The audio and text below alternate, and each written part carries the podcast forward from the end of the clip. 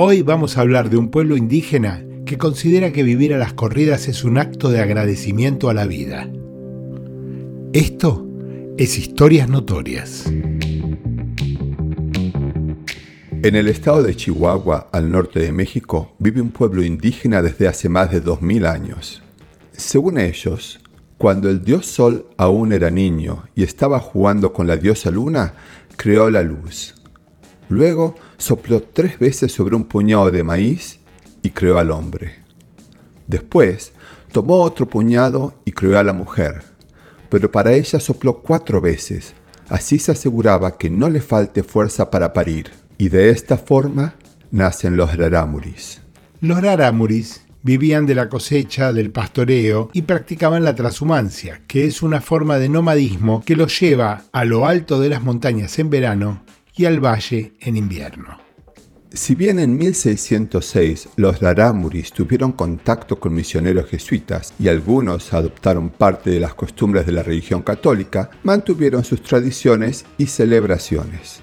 Con el paso del tiempo, los rarámules se rebelaron muchas veces contra los colonizadores, llegando a matar misioneros jesuitas y refugiándose luego en las montañas. Su lugar de asentamiento siempre fue la Sierra Madre del norte de México, en una zona que hoy se conoce como las Sierras Tarahumara, ya que es así como los llamaron los colonizadores. Cuando las misiones españolas pasaron a control de los franciscanos, la situación con los Laramuri se hizo insostenible y se cerraron muchas misiones. Más adelante, al volver los jesuitas, algunos Laramuri adoptaron la nueva religión y con el paso de las décadas se fueron asimilando, mientras que otros se asentaron en la montaña donde mantuvieron su religión y sus costumbres. Hoy, los rarámuris profesan una mezcla de catolicismo y costumbres originarias. El chamán es el guardián de las costumbres sociales de su pueblo, defiende el orden tradicional y es el líder ritual y terapéutico.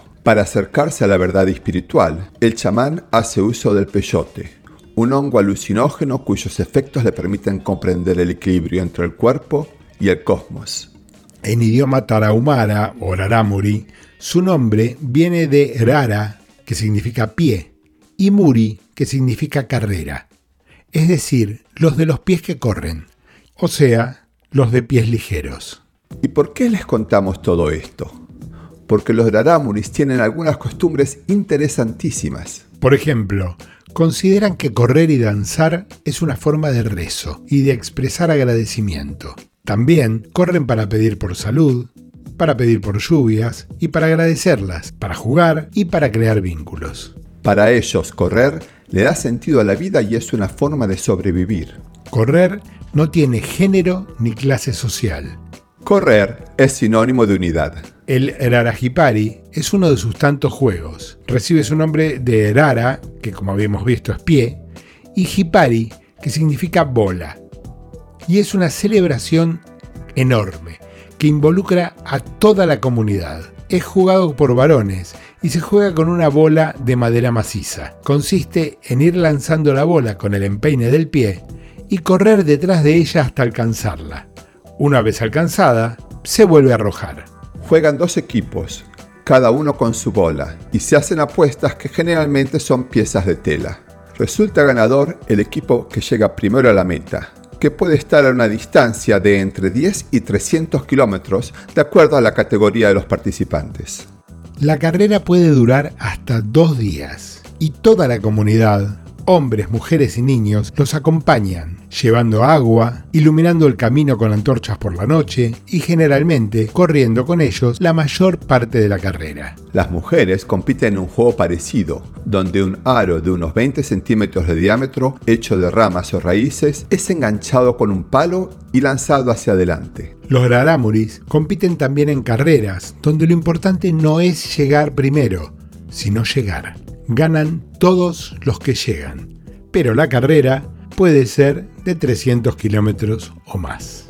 Como es de imaginar, el gobierno mexicano trató de sacar ventaja de esta virtud para Humara y presentó a dos corredores en las Olimpiadas de Ámsterdam de 1928. Compitieron en la maratón y al cabo de los 42 kilómetros llegaron en las posiciones 32 y 35, totalmente convencidos que si la carrera hubiera sido más larga, la habrían ganado, se hicieron famosos por enojarse al llegar, ya que una carrera tan corta no les parecía una competencia honrosa.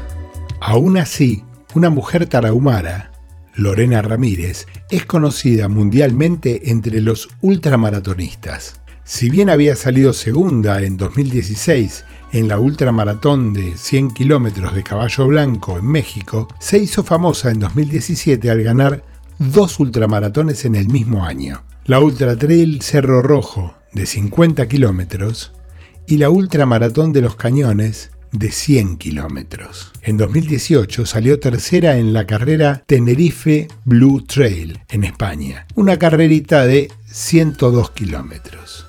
Quizás sea necesario aclarar estos logros los consiguió calzando sandalias y vistiendo una falda larga tradicional, vestimenta que no pasó inadvertida por la revista Vogue, que la puso en la tapa de su edición 20 aniversario en octubre del 2019.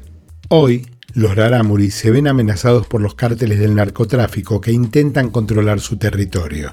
Es de esperar que los siglos de experiencia adquirida frente a los colonizadores, jesuitas y gobiernos le permitan mantener su comunidad unida y su cultura viva. Soy Daniel Pombo. Yo, Pablo Toronto. Y esto es Historias Notorias. Esta y otras historias que no nos contaron la puedes escuchar en Spotify, Google Podcast, Apple Podcast o en tu plataforma preferida. Si quieres enterarte de qué trata el próximo episodio, seguinos en Instagram y Facebook.